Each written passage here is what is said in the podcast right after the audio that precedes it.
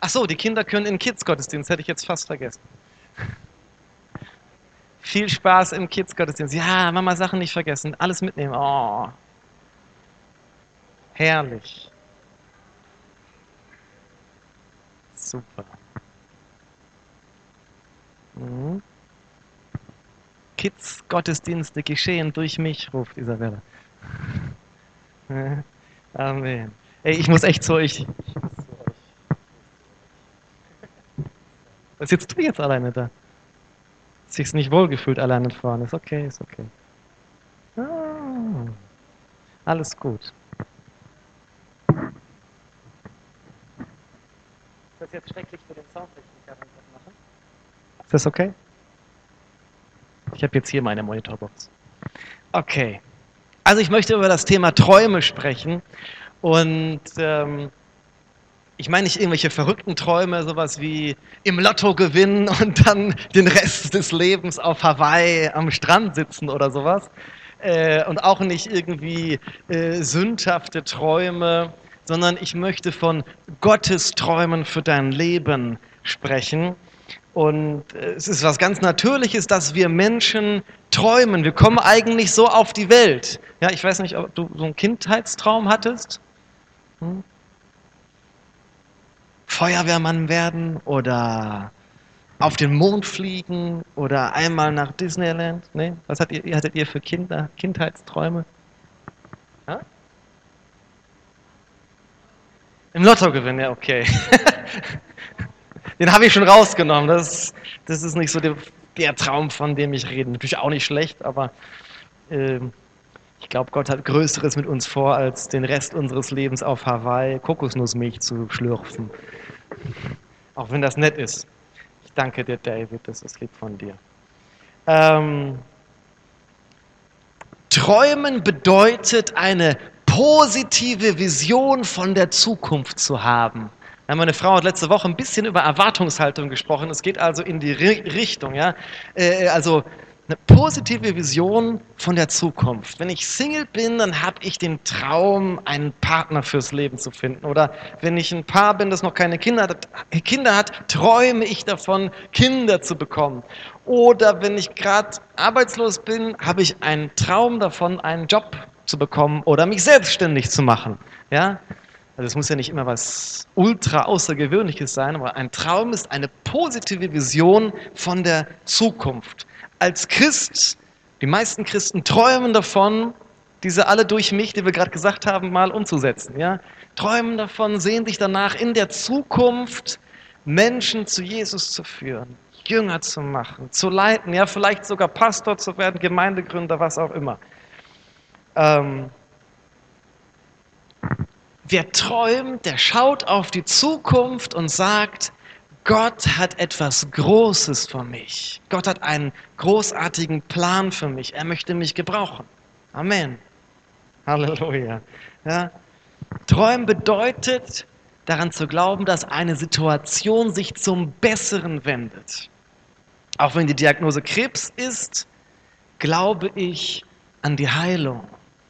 Auch wenn alle Türen sich zugemacht haben, glaube ich, Gott kann mir eine offene Tür schenken. Auch wenn der Arbeitsmarkt schlecht aussieht und wenn mein Chef blöd ist, ich glaube, diese Situation kann sich zum Besseren wenden. Ja? Ich habe Hoffnung, ich habe einen Traum für die Zukunft. Ich lebe heute noch in der Sucht, aber ich glaube daran, in der Zukunft werde ich frei sein von all dieser Sucht. Ich lebe heute in Schulden, aber ich glaube daran, ich werde einmal schuldfrei sein. Halleluja. Jetzt wird es hier fast, gibt es Rückkopplung. Okay. Und wenn ich momentan auch nicht das strahlendste Licht bin und nicht das salzigste Salz, das die Welt verändert, glaube ich daran, in der Zukunft strahle ich. Gott möchte mich gebrauchen, um diese Welt positiv zu beeinflussen, ein Segen zu sein. Hört sich das für euch noch gut an, der Sound? Bei mir ist es gerade ein bisschen komisch. Wenn es für euch gut ist, ist alles in Ordnung. Also Träume geben uns eine, eine Richtung, geben uns ein Ziel. Etwas, das ich erreichen möchte und wovon ich ausgehe, dass ich es auch erreichen werde. Träume motivieren uns, vorwärts zu gehen. die geben uns Ausdauer und Kraft, auch großen Herausforderungen entgegenzutreten, wenn es eben nicht immer glatt läuft, wenn Schwierigkeiten kommen. Ja, als Gemeinde haben wir auch eine Vision, wir haben eine, einen Traum für unsere Stadt und für unsere Generation sogar. Kann man das lesen? Könnt ihr das alle lesen? Können wir das zusammen lesen? Auf drei? Eins, zwei, drei.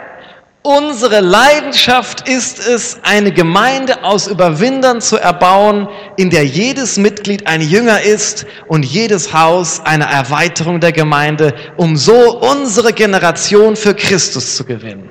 Halleluja. Halleluja. Hier ist die Übersetzung. Okay. Ja. Gott hat dem Menschen die Fähigkeit gegeben zu träumen. Ich habe das vorhin gesagt, jedes Kind weiß, wie man träumt. Isabella träumt vom Barbie-Haus und vom Barbies Auto und von, ja, von allen möglichen äh, äh, Dingen kann die träumen und vom Swimmingpool und, und bei Oma und Opa wieder in der Türkei zu sein, träumt. Die hat eine positive Erwartung an die Zukunft.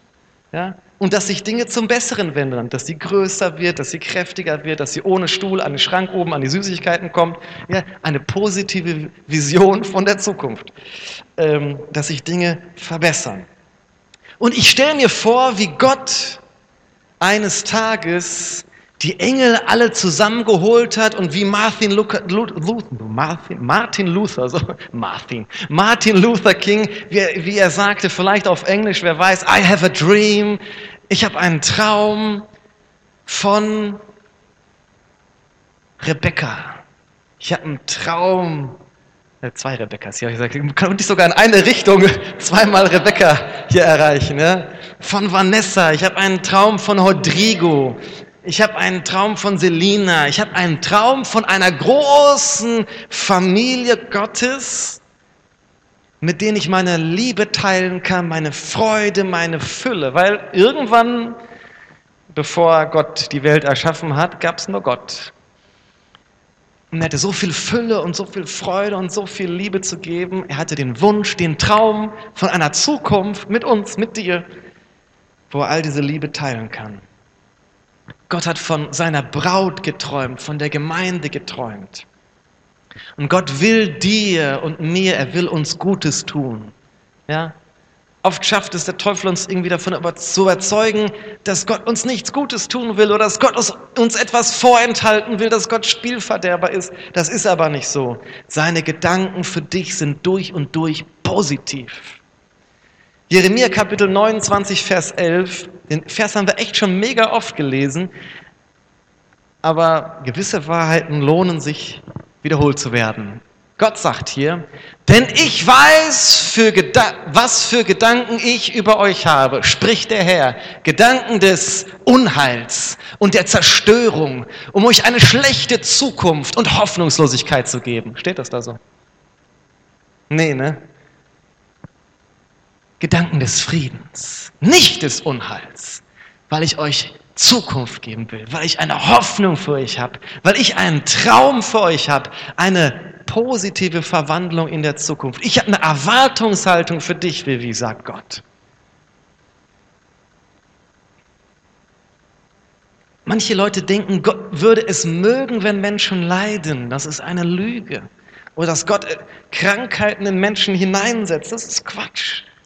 Die Bibel sagt, Gott, der Herr ist dein Arzt, der dich heilt und nicht dein Krankmacher, der Pragen auf dich wirft. Nein, Pragen, Plagen. Ne? Gott hat unvorstellbar großes Potenzial in dich hineingelegt und er sehnt sich danach, dass dieses Potenzial komplett sich entfaltet. Jeder Einzelne in diesem Raum hat Potenzial, aus dieser Welt einen besseren Ort zu machen. Du hast das Potenzial, den Lauf der Geschichte positiv zu beeinflussen. Als Gott den, den Abraham berufen hat, da hat er ihn gesegnet. Kann ich euch helfen? Gott hat Abraham gesegnet und er hat ihm gesagt, Nachdem er ihn gesegnet hat, du sollst ein Segen sein. Gott segnet uns, damit wir zu einem Kanal des Segens werden. Ja? Wir können aber schlecht zu einem Kanal des Segens werden, wenn wir den Segen selbst noch gar nicht empfangen haben, wenn wir ihn nicht angenommen haben, ja? wenn wir glauben, dass Gott uns gar nicht segnen will. Nein, Gott möchte dich segnen, segnen und er möchte dich zu einem Kanal seines Segens machen. Ein Amen dazu? Halleluja. So, du bist Kind des allerhöchsten Gottes. Du hast einzigartige Gaben, einzigartige Fähigkeiten. Gott hat dich in seinem Ebenbild gemacht. Das heißt, du bist kreativ. Du bist fähig. Aber es gibt natürlich Dinge, die uns vom Träumen abhalten möchten, die unsere Fähigkeit zu träumen blockieren wollen. Darüber möchte ich sprechen. Vorher möchte ich dich einladen, dass wir noch einmal beten, dass du Gott bittest, Herr, sprich zu mir. Ich mache mein Herz weit auf für dein Wort, für deine Ermutigung. Amen. Herr, wir danken dir für dein Wort, das lebendig und kräftig ist, das die Macht hat, uns zu verwandeln. Und wir gehen davon aus, wir haben diese Erwartung an die Zukunft, dass wir heute diesen Raum anders verlassen, als wir hineingekommen sind. Heiliger Geist, sprich in unsere Herzen. Wir machen weiten Raum für dein Wort. Amen. Amen. Das Erste, was viele daran hindert, zu träumen, ist der Blick auf die Vergangenheit. Man hat aufgehört, weil in der Vergangenheit hat man schmerzhafte Enttäuschungen durchgemacht. Träume sind zerplatzt wie Luftballons. Und das erschrickt nicht nur kleine Kinder, wenn so ein Luftballon abplatzt, wenn, zerplatzt, wenn unsere Träume zerplatzen, dann macht uns das Angst. Es macht uns Angst, es nochmal zu versuchen und wieder enttäuscht zu werden. Und irgendwann, wenn sich das wiederholt, man hat eine Erwartungshaltung, man versucht es, der Traum zerplatzt wieder, nochmal versuchen. Irgendwann verliert man die Hoffnung, verliert man das Träumen. Das ist Abraham und Sarah auch so gegangen. Ja? Die hatten die Hoffnung, noch ein Kind zu bekommen, aufgegeben. Jahrelang haben wir das versucht, jahrelang. Ich kenne das ein bisschen von meiner Frau und mir, weil wir auf natürlichem Weg, warum auch immer, nicht schwanger werden können. Ja, also sie vor allem, ich nicht. Ähm, ja, und dann, wir sind zur Kinderwunschklinik und so, und dann gehst du dahin. Nach Isabella haben wir jetzt schon sechs Versuche gestartet. Ihr wisst es, meine Frau hat immer noch ihren nicht so großen Bauch. Ja, es hat nicht geklappt, sechsmal und sechsmal Erwartungshaltung, sechsmal, hm, klappt es jetzt und dann, was bei Frauen so passiert, so einmal im Monat, kommt dann doch die Menstruation. Und bei Sarah und Abraham ging das über Jahrzehnte, immer die Erwartungshaltung und kommt's und kommt's und Unterleibsschmerzen, die Symptome. Ach, Abraham, hat wieder nicht geklappt. So, und, und Erwartungshaltung, Enttäuschung, Erwartungshaltung, Enttäuschung. Und irgendwann hat man keinen Bock mehr. Irgendwann gibt man das auf. Ja, ich habe letztens mit einem Single gesprochen, der gesagt ich, ich will aktiv nicht mehr versuchen, einen, einen Kerl zu finden. Das ist mir zu, zu anstrengend. Ich habe jetzt auch andere Prioritäten und dann treffe ich mich mit dem und dann weiß ich nach fünf Minuten, dass das nicht ist und ich muss dann noch drei Stunden mit dem hocken und danach muss ich mir noch eine gute Ausrede oder was Nettes dem sagen, damit ich den jetzt auch nicht verletze. Ja, so, so viel zu, mir habe ich keine Lust mehr. Die hat es aufgegeben zu träumen. Die hat es aufgegeben, eine Erwartungshaltung zu haben, dass sie nochmal einen findet. wenn das irgendwie passiert, okay, ich bin offen dafür. Aber aktiv gehe ich der Sache nicht mehr hinterher. Hat sie aufgegeben. Äh, die Bibel vor mehr als 2.000, 3.000 Jahren hat das schon gewusst. Sprüche Kapitel 13, Vers 12 sagt folgendes. Hingehaltene Hoffnung macht das Herz krank. Ja? Und immer wieder hoffst und es klappt nicht, hoffst und es klappt nicht, hoffst. Und wird, irgendwann wird das Herz krank. Haben die Psychologen auch irgendwann rausgefunden. So, ein erfüllter Wunsch aber ist ein Baum des Lebens. Also viele Leute, weil es zu lange gedauert hat, deren Herz ist krank geworden keine Fähigkeit mehr zu träumen, keine Fähigkeit mehr, eine positive Zukunft zu sehen. Aber Gott ist der Herr, der heilt, der kranke Herzen wieder gesund macht und die Fähigkeit zurückgibt zu träumen. Amen. die Fähigkeit zurückgibt, eine positive Haltung an die Zukunft zu haben. Wenn man das nämlich nicht hat, dann, dann lebt man irgendwie irgendwann nur so vor sich hin. So auf Überlebensmodus. Irgendwie so den Alltag bewältigen von Tag zu Tag, von Woche zu Woche, aber ohne Ziel, ohne Absicht, ohne Begeisterung, ohne Feuer. Und das ist nicht das Leben, was Gott für dich geplant hat. Gott hat ein Leben in Fülle für dich geplant. Auch so ein Amen-Moment zum Beispiel. Okay. Üben wir nochmal. Ich sage euch Bescheid, wann der Amen-Moment ist. Okay. Ja. Und ähm, es ist ganz natürlich, dass je älter Menschen werden, desto weniger träumen sie. Weil je länger man lebt, desto mehr negative und schmerzhafte Erfahrungen hat man durchgemacht. Je öfter ist man enttäuscht worden. Und es ist interessant, dass das das Natürliche ist, aber wir müssen nicht im natürlichen leben, sondern wir dürfen im übernatürlichen leben. Und ähm, durch den Heiligen Geist bekommen selbst alte Menschen die Fähigkeit, wieder zu träumen. Lesen wir das in der Bibel? Rede ich zu schnell, wenn ich ohne Übersetzer bin? Ne, gut, alles klar. Apostelgeschichte Kapitel 2, Vers 17.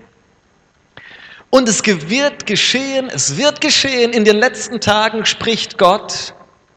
Diese Tage beziehen sich auf uns, das hat der Prophet Joel prophezeit. Und als der Heilige Geist ausgegossen wurde, vor ungefähr 2000 Jahren in Jerusalem über die erste Gemeinde, da hat Petrus Joel zitiert. Und diese letzten Tage bezogen, bezogen sich auf Pfingsten, als der Heilige Geist ausgegossen wurde und bis heute hin. Also, und es wird geschehen in den letzten Tagen, spricht Gott, der werde ich ausgießen von meinem Geist auf alles Fleisch, also alle Menschen. Und eure Söhne und eure Töchter werden Weissagen. Eure jungen Männer werden Gesichter sehen und eure Ältesten, die alten Säcke, die es vergessen haben zu träumen. Eure Ältesten werden Träume haben. Halleluja. Eure Ältesten werden Träume haben. Durch den Heiligen Geist kann die Fähigkeit zu träumen wiederhergestellt werden. Halleluja. Und ich habe diese Wahrheit immer wieder festgestellt, wenn da ein Christ ist und seine Beziehung mit Gott erkaltet, ja, nicht, dass Gott sich von ihm entfernt oder dass Gott nicht mehr da wäre, aber er pflegt seine Beziehung mit Gott nicht mehr, dann erkaltet auch seine Fähigkeit zu träumen. Je mehr jemand voll vom Heiligen Geist ist, desto mehr träumt er. Je leerer, desto weniger. Und ähm, ich möchte dich ermutigen, erfrisch deine Beziehung mit dem Herrn. Wenn du dich irgendwie so ein bisschen identifizierst und merkst, huch, da habe ich doch irgendwie Hoffnung verloren, da habe ich aufgehört zu träumen.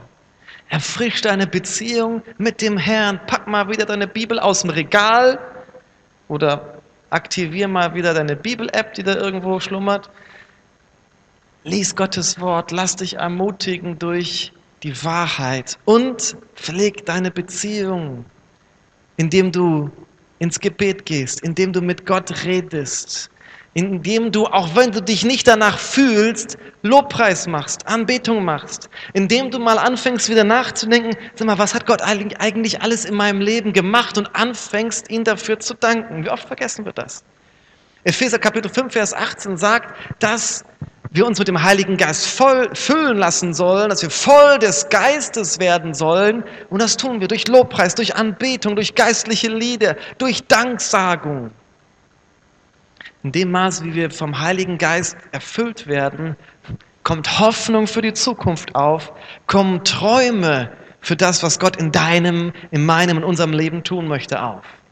Hoffnung für deine Familie, Hoffnung für deine Schule, Hoffnung für deinen Arbeitsplatz, Hoffnung für deine, deine Nachbarn, Hoffnung für die Leute um dich herum, für unsere Stadt für unsere Gemeinde. Ich habe Hoffnung, dass ich nächsten Sonntag mehr Leute hier sehen werde. Ja, ich habe Hoffnung, dass wir irgendwann nicht hier reinpassen. Davon träume ich und es wird passieren.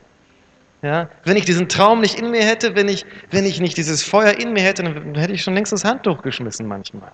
Ja. aber da ist etwas in mir drin, eine Erwartungshaltung. Hätte ich nicht die Erwartung, dass die Situation sich ändert, warum soll ich mich noch abrackern? Warum mache ich das hier alles noch? Aber zu der Situation, zu diesem Gedankengang kommen viele Leute. Es wird sich eh nichts ändern. Also lohnt sich das Abrackern gar nicht, also höre ich auf. Ich finde mich ab mit dem Status quo. Ich finde mich ab mit dem, wie es immer war. Ich glaube nicht, dass sich was ändert. Aber der Heilige Geist wird in dir im Namen Jesu Träume wieder auferstehen lassen. Du wirst dich füllen lassen vom Heiligen Geist und positive Visionen der Zukunft kommen in deinen Verstand, kommen in dein Herz und die bevölkern dein Denken und du bekommst neue Kraft, neue Visionen für die Zukunft. Amen-Moment, genau, genau, richtig. Das war der Amen-Moment, super. Halleluja. Das, das trainieren wir immer mehr und mehr, das ist gut. Du weißt, wenn du Amen sagst, das ist nicht nur einfach, dass ich bestätige, dass ich so, oh, hört mir keiner zu, sag mal ab und zu Amen, damit ich weiß, ihr bleibt auch da, ist zwar auch gut, aber Amen bedeutet ja, so sei es. Wenn eine Verheißung Gottes ausgerufen wird und du sagst Amen, dann nimmst du das für dich in Anspruch. Ich übe das ab und zu, können wir nochmal machen. Jesus liebt dich.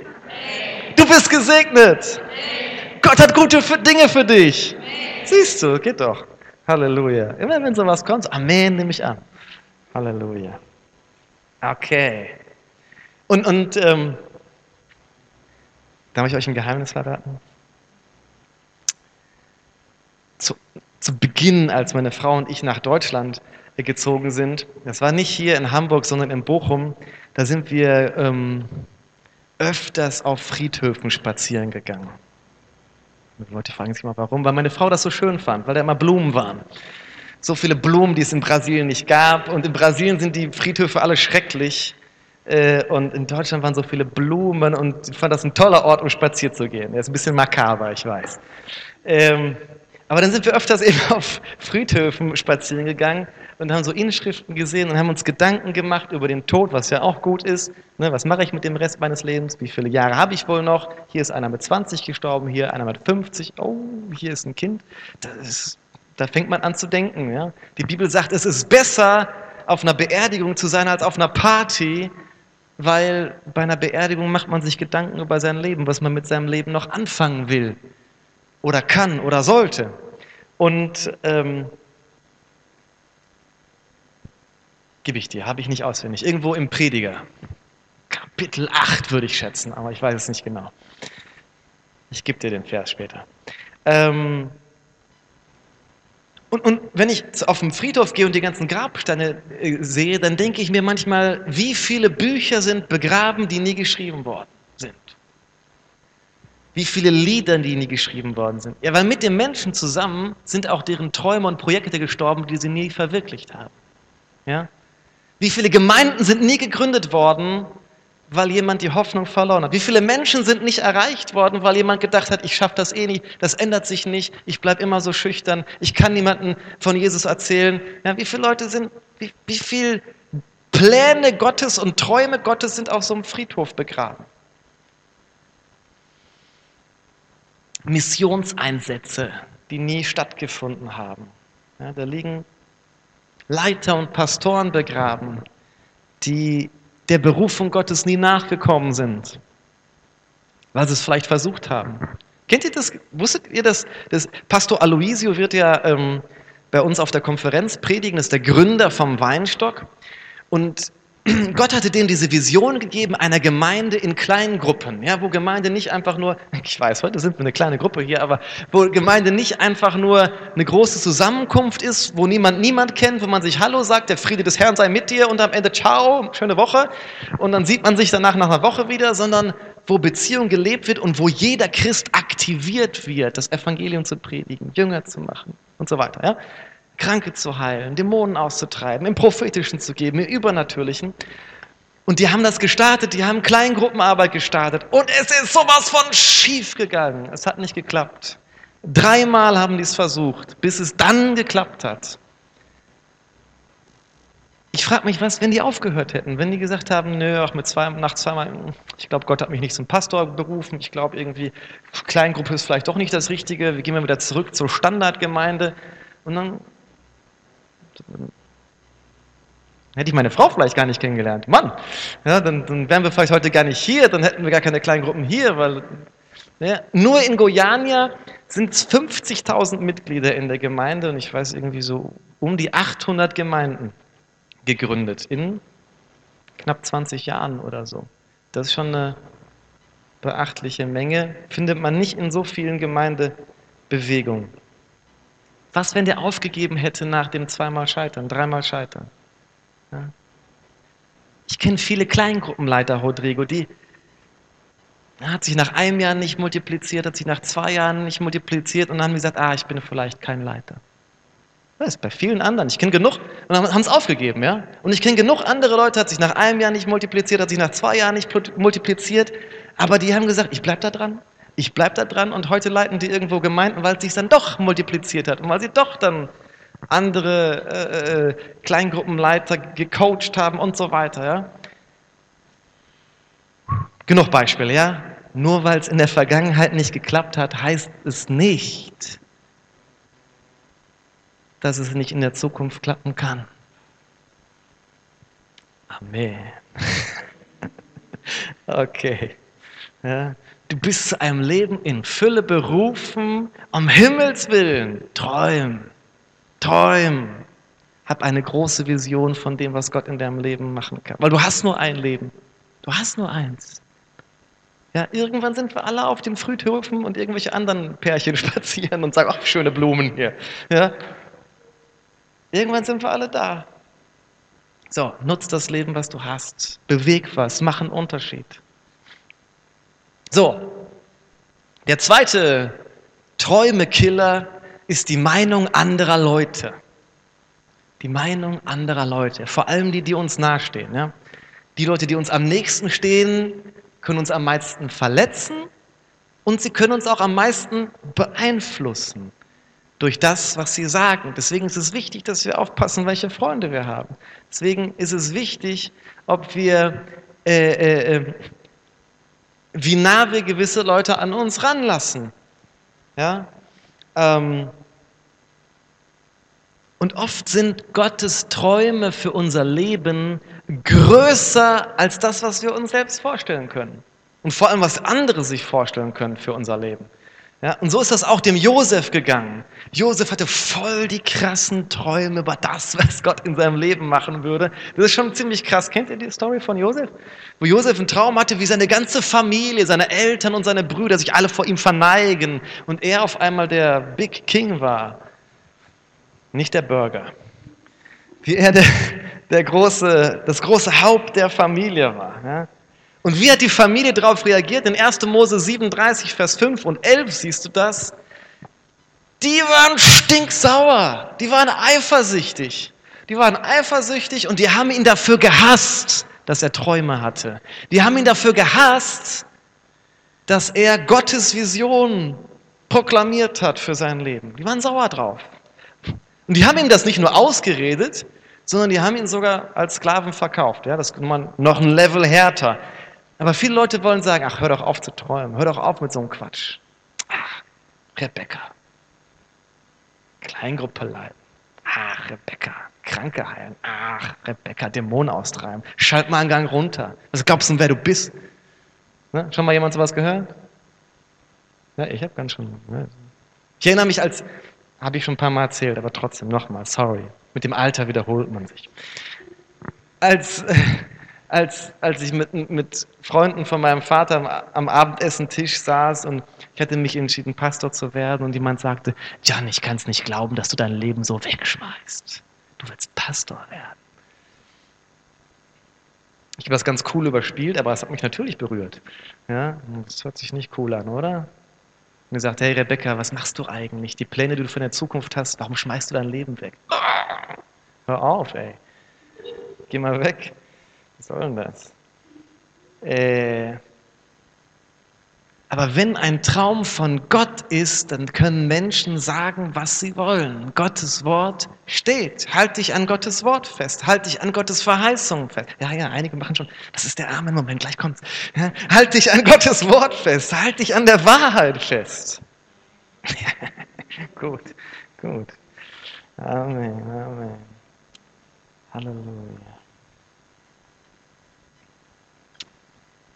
Und Gott benutzt manchmal selbst die Leute, die dir am meisten Stöcke zwischen die Beine schmeißen und Steine auf dem Weg, um dich in deine Bestimmung zu bringen. Weil Gott ist größer als die Menschen, die dich aufhalten wollen. Das läuft ja super heute hier. Halleluja. Gott ist größer als das. Dieselben Geschwister, die Josef daran abhalten wollten, die nicht daran geglaubt hatten an den Traum, waren Gottes Werkzeug, um ihn nach Ägypten zu bringen. Der wäre nie dahin gekommen, der wäre nie die rechte Hand des Pharaos geworden, hätten die ihn nicht als Sklaven verkauft. Gott kann selbst die negativen Umstände in deinem Leben benutzen. Alle Dinge dienen denen zum Besten, die Gott lieben, die nach seinem Vorsatz berufen sind. Glaub dran. Ja, Amen, Halleluja. Halt dich daran fest. Halleluja. Hör nicht auf die Stimmen derer, die dich vom Träumen abhalten wollen, die dir Gottes Träume für dein Leben ausreden wollen. Fokussier dich auf Gottes Wort, auf seine Verheißung, das, was er zu dir gesprochen hat. Halleluja. So, der dritte Punkt, und damit schließe ich auch ab. Hey, die Uhrzeit ist total cool, Leute. Weißt du, wenn keine Übersetzung da ist, habe ich voll viel Zeit. Richtig cool. Okay, die dritte Sache, die dich abhält davon zu träumen, ist der Blick auf deine eigene Gerechtigkeit. Warum? Was hat das denn damit zu tun? Ja, weil viele Leute aufgehört haben zu träumen, weil sie davon ausgehen, dass sie nicht auf Gottes Gunst und auf Gottes Hilfe zählen können. Weil ich habe zu viel Mist gebaut, ich habe zu viele Fehler gemacht, ich habe zu viel Schuld aufgeladen. Die schauen auf sich selbst und sagen, Alleine kann ich das nicht. Ich könnte vielleicht mit Gottes Hilfe, weil Christen stellen ja normalerweise Gottes Kraft nicht in Frage. Klar ist Gott allmächtig, klar kann Gott alles. Die Frage ist, will er es auch mit mir? Hab ich das verdient? Und viele Leute schauen auf ihr Leben und kommen zum Schluss, nee, habe ich nicht verdient. Habe ich nicht verdient. Mir wird er ganz bestimmt nicht helfen, bei all dem, was ich schon gemacht habe. Ich bin ein hoffnungsloser Fall, nicht Amen sagen. Ja, das sind aber die Gedanken, die bei vielen Leuten dann kommen. Ja? Bei mir geht das eh nicht. Ich habe es nicht verdient, eine wunderbare Zukunft zu haben, bei all dem Mist, was ich schon getan habe. Eine Frau kam einmal äh, zu uns die hat 60 Jahre lang geraucht. 60 Jahre lang und hatte Lungenkrebs bekommen.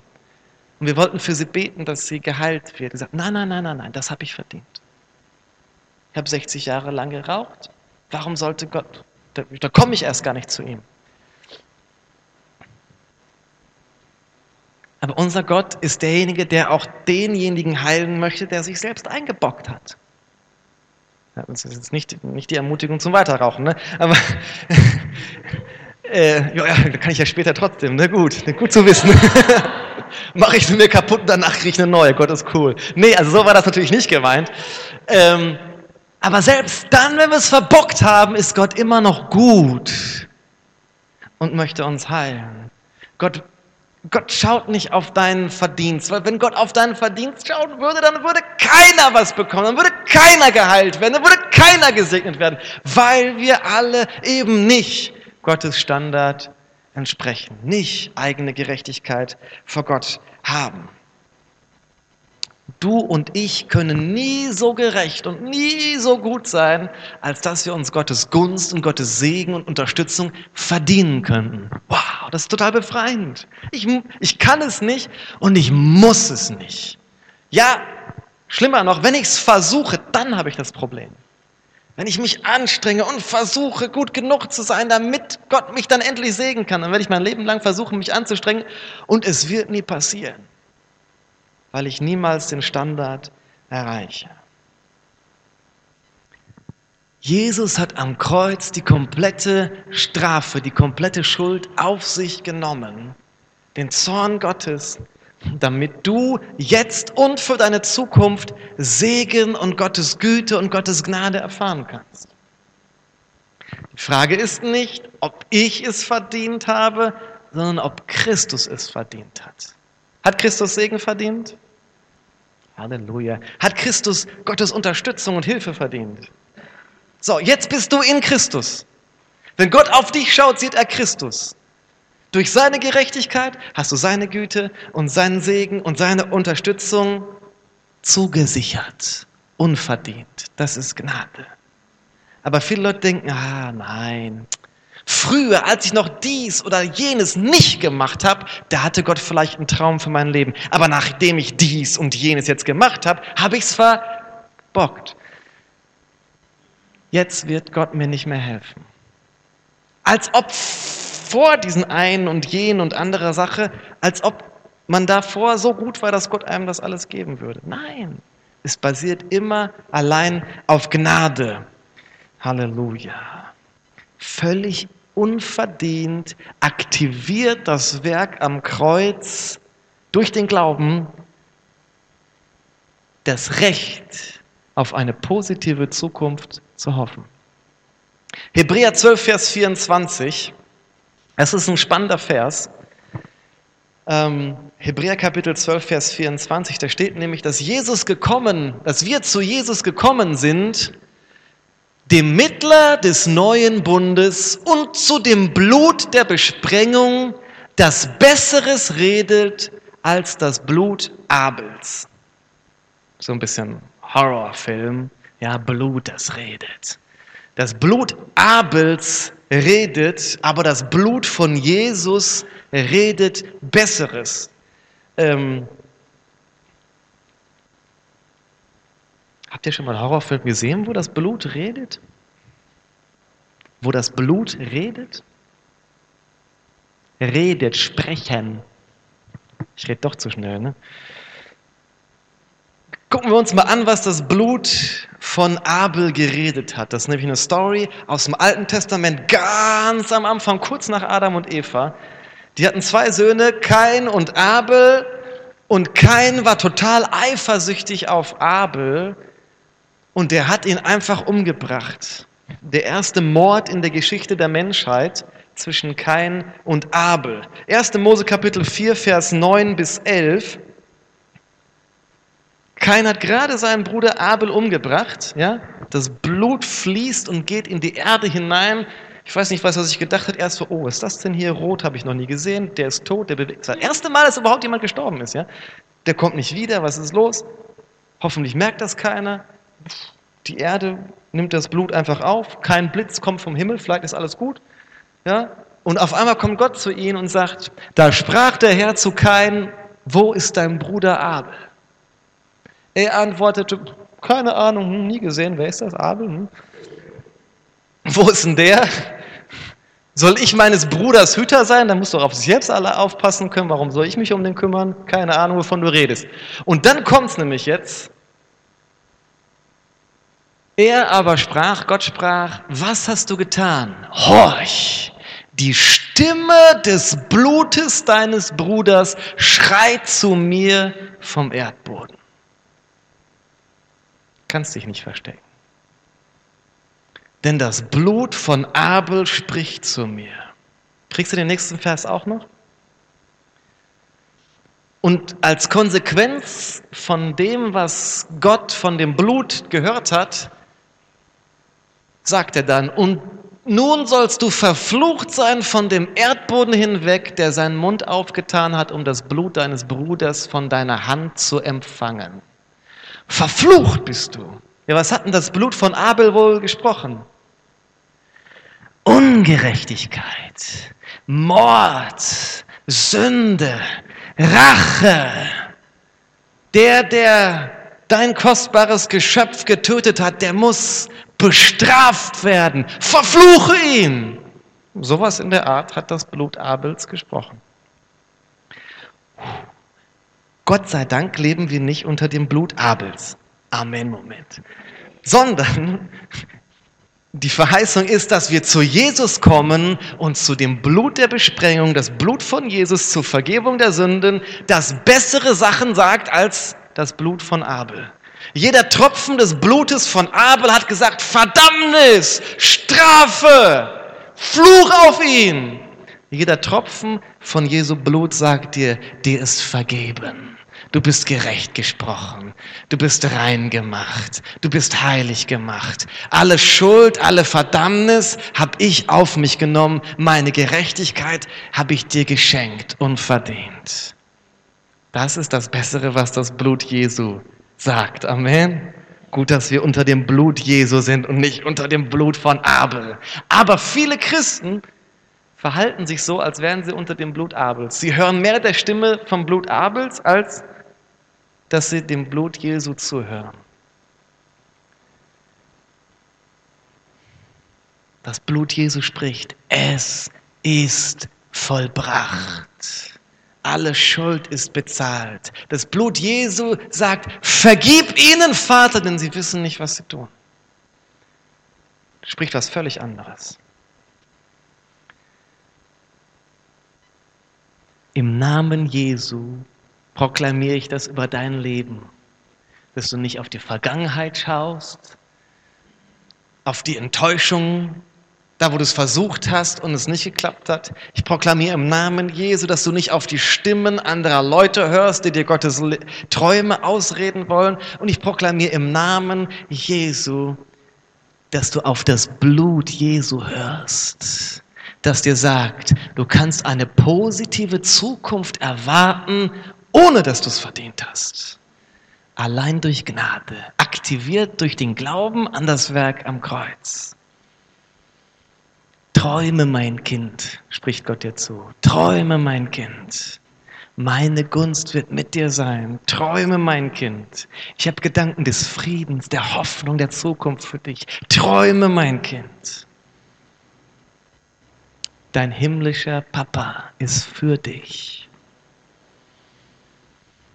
Und er möchte dich zu einem segnenden Einfluss in dieser Welt machen. Er möchte dich segnen und aus dir einen Kanal des Segens machen. Das glaube ich. Träum. Träum. Ich möchte dich einladen, für einen Moment deine Augen zu schließen. Ich möchte für dich beten.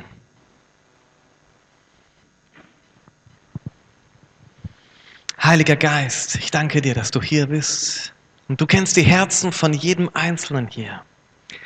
Ich bete, dass du verloren gegangene Träume, schon gestorbene Träume, dass du sie wieder ausbuddelst, dass du jeden Einzelnen hier berührst und füllst.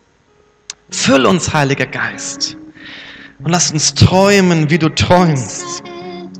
Im Namen Jesu proklamiere ich Wiederherstellung von Träumen. Im Namen Jesu proklamiere ich eine erneuerte, positive Erwartungshaltung an die Zukunft. Da wo Lügen des Teufels und Lügen anderer Menschen hier Träume zerstört haben, da gebiete ich diesen Lügen, verschwindet. Haut ab im Namen Jesu.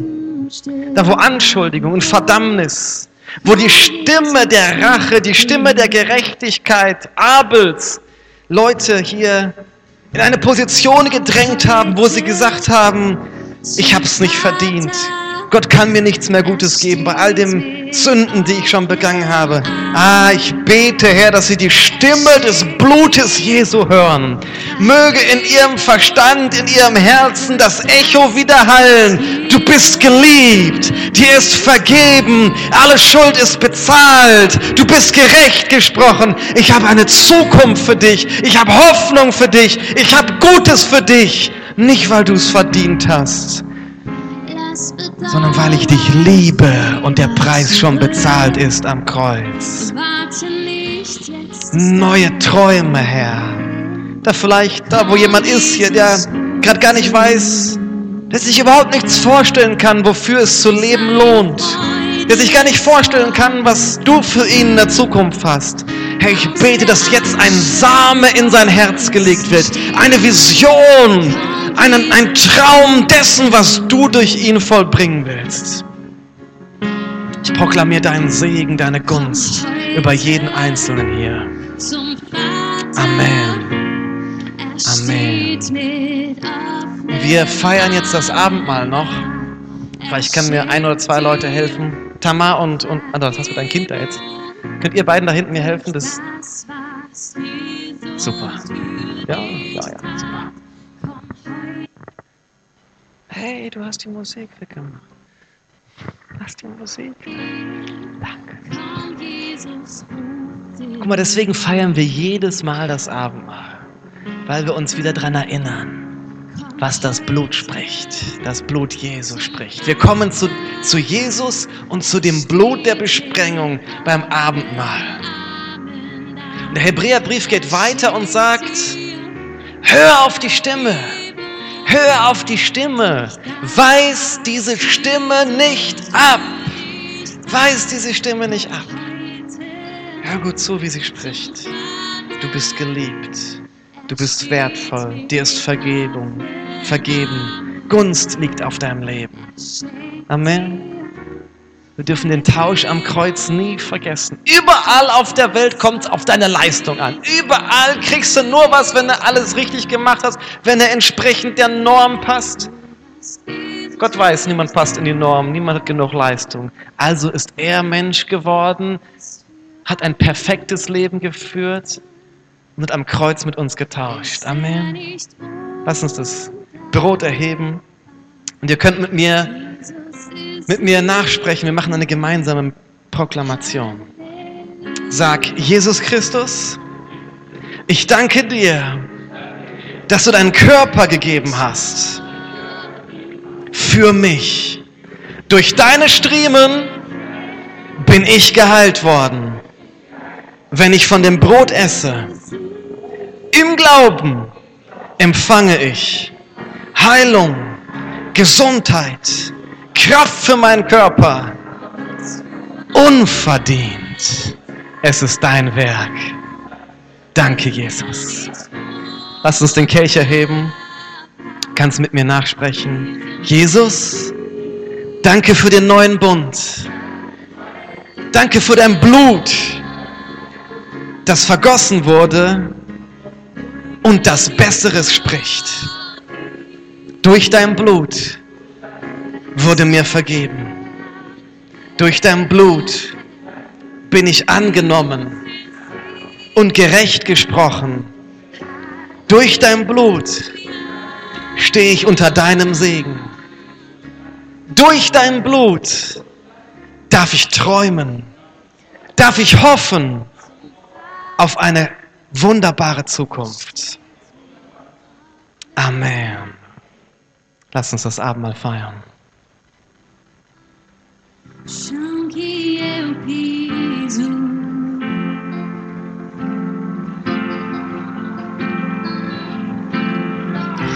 És mais real que o ar em meus pulmões.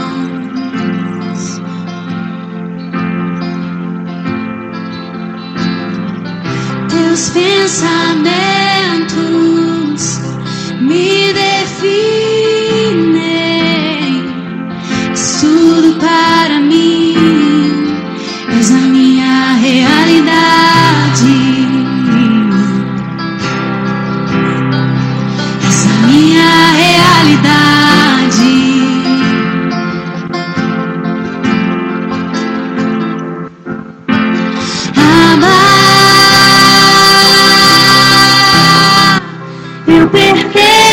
a ti.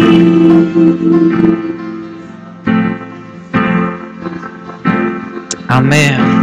Amar Halleluja. Herr, wir preisen dich, wir erheben dich und deinen Namen. Danke, dass du durch und durch gut bist, dass du uns liebst und dass das durch das Werk am Kreuz wir angenommen geliebt sind und wir eine große Erwartung an die Zukunft haben dürfen.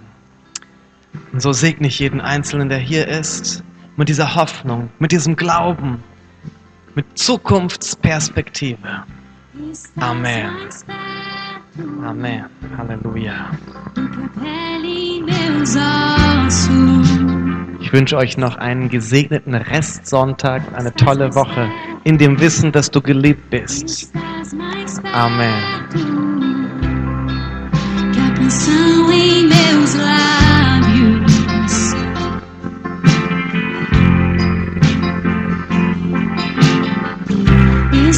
mais perto do que a pele em meus ossos.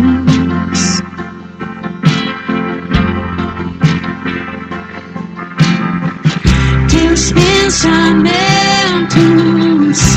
me definem.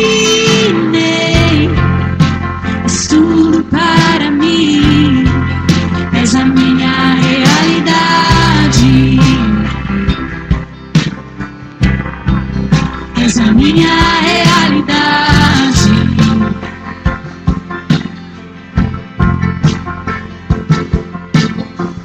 Teus pensamentos me definem.